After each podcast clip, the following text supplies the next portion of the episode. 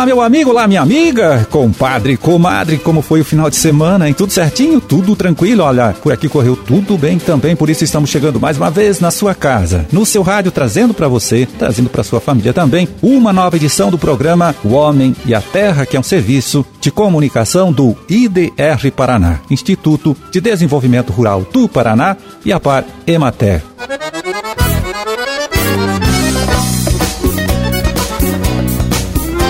8 de novembro de 2021, segunda-feira, segunda-feira de lua nova, Dia Mundial do Urbanismo e dia de São Deodato, né? E para as suas orações. Data também do aniversário de Ibiporã, município do norte paranaense, né, que hoje completa 74 anos de sua criação, de sua emancipação política. Então, parabéns aí a todos os seus moradores por mais esta comemoração.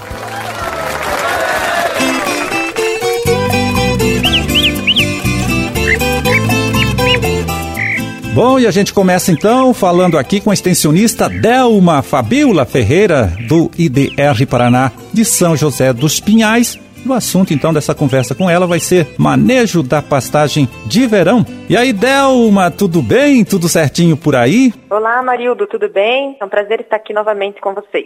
Então, voltou a chover em praticamente todo o estado, né? As temperaturas também estão subindo e por isso viu, Delma? A gente gostaria que você explicasse qual deve ser o cuidado, então, que o criador de gado de leite tem que ter com a sua pastagem neste momento, nesta época do ano. Então, Amarildo, agora, essa época do ano, a época de verão, é a melhor época aí para as pastagens. Então, é onde o gado realmente vai a campo, vai pastejar grandes quantidades de pasto e o pasto cresce bastante, né, nessa época do ano. Mas algumas recomendações que a gente sempre leva e que são necessários mesmo com chuva, com sol, que é uma época adequada para o crescimento do pasto, é cuidados com adubação de reposição. Então, quem não fez análise do solo, ainda é a, é a época de fazer e fazer adubação de reposição. Além disso, é época também, agora ainda mais com chuva, é época de colocar a ureia também para o pasto crescer melhor, para já daqui a pouquinho entrar com o gado aí nas áreas de pastagem. Outra recomendação também é cuidado com as alturas, né? Então a gente sempre recomenda, para cada tipo de pastagem tem as alturas recomendadas, né? Então aqui na região usa-se bastante aí o pasto de aruana ou capinhares, né? Então a entrada dos animais seria com 40 centímetros e a saída com metade disso, em torno de 20 centímetros. Então sempre cuidar, principalmente em piquetes rotacionados, com a altura de entrada e saída, para que o animal ele consiga comer a melhor parte do pasto, mais nutritivo, e assim ainda consiga fazer um bom manejo de pastagem ali rotacionado para voltar para o primeiro piquete logo aí nos próximos dias, só que com atenção nas alturas. E essas recomendações aí valem para todo o estado também? Essas recomendações geralmente são para o estado todo. Então,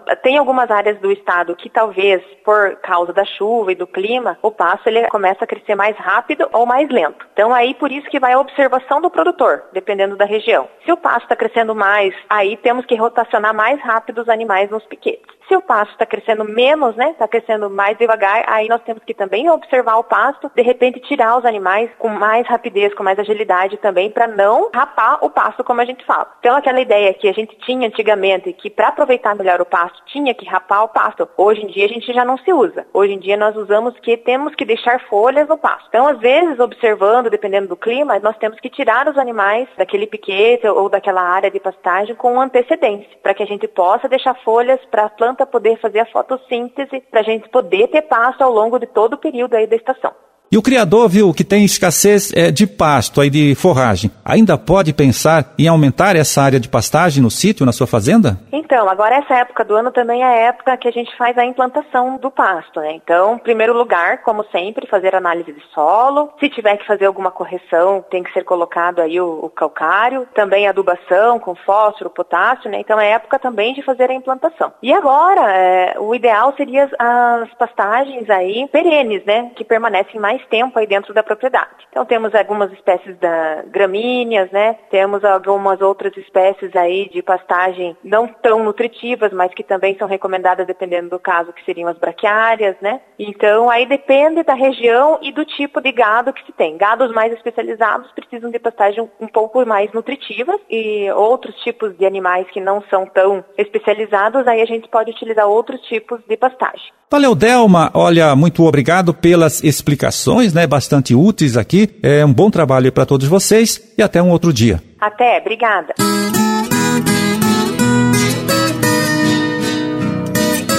Bom, e a colheita do trigo, né, se encaminha aí, né, para o seu final aqui em nosso estado. Mais de 90% da área plantada já foi colhida, né, com os preços num patamar que agrada o produtor, ainda bem, né, produtor que investiu na cultura. Em outubro, a média ficou em R$ 87,37 a saca. Valor, olha só, 27% superior ao praticado no mês de outubro lá de 2020. Então, segundo a Secretaria de Estado da Agricultura, viu? A safra paranaense de trigo deve mesmo ficar na casa dos 3 milhões e 200 mil toneladas. Até o momento, apenas 36% desta produção, né, que foi colhida, foi negociada também pelo produtor. Comercialização lenta, né, se a gente considerar que no mesmo período aí do último ano, segundo o Deral, este índice era de 47%. Bom, agrônomo lá do Deral, Carlos Hugo Godinho, né, do Departamento de Economia Rural, como eu disse, da Secretaria da Agricultura, é quem comenta então aqui pra gente este assunto, né, este comportamento do mercado do trigo para o produtor. A disponibilidade do trigo nesse ano ela está praticamente no seu auge agora, a gente está com em torno de 90% da safra já colhida e isso faz com que o mercado esteja abastecido. Em contrapartida, o produtor está fixando um pouquinho menos o preço. Esse produto já está disponível para os moinhos, mas o produtor está esperando um momento melhor de valorização do trigo para fixar o preço, dadas essas variações cambiais que a gente tem hoje mesmo variações do preço internacional do trigo. Pois é, se o preço do trigo, né, pago ao produtor subiu 27% nos últimos 12 meses, o mesmo não aconteceu com o preço da farinha, viu? Que no mesmo período aí, 12 meses, teve uma elevação de apenas 9%. O agrônomo Carlos Hugo Godinho também avalia este comportamento do mercado da farinha. A gente tem hoje é, o preço do pão francês só 4% mais caro do que a gente tinha nesse mesmo período do ano passado, mas isso aí ele tem um certo represamento, assim como para os moinhos também tem um certo represamento. A gente vê as farinhas hoje 9% mais caras, que também não alcançam a inflação, o pão francês 4% mais caro, não alcançando a inflação, mas quando a renda do brasileiro tiver uma melhora, muito provavelmente vai ter um desrepresamento desses valores e a gente vai ver esse preço um pouco mais caro. Bom, daqui a poucos dias, né, também começa a colheita do trigo da Argentina, do Uruguai e, segundo os técnicos, né, esta produção, que é importante para o abastecimento do mercado nacional, pode, talvez, quem sabe, exercer alguma influência sobre o preço praticado hoje, né, aqui em nosso estado. Não é nada certo, claro.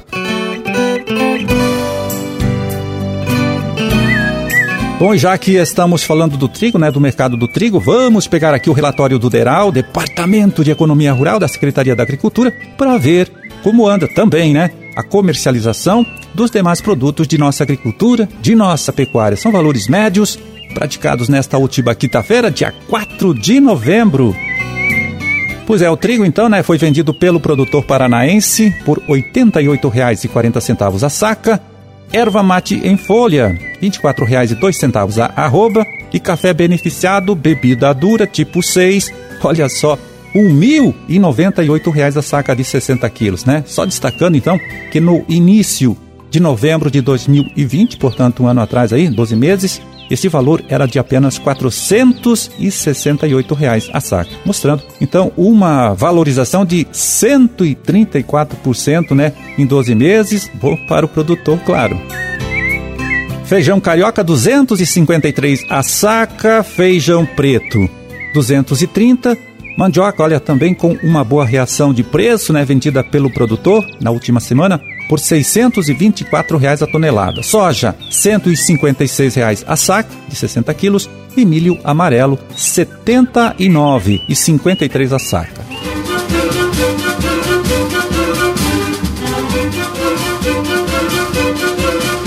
Bom, era esse o recado que a gente tinha para hoje. Vamos ficando por aqui. Olha só, desejando a todos vocês aí é, uma ótima segunda-feira e uma excelente semana de trabalho para todo mundo também. E até amanhã, então, quando a gente estará de volta aqui mais uma vez nesta mesma emissora, neste mesmo horário, para trazer até você uma nova edição do programa O Homem e a Terra. Um grande e forte abraço a todos. Fiquem com Deus e até lá.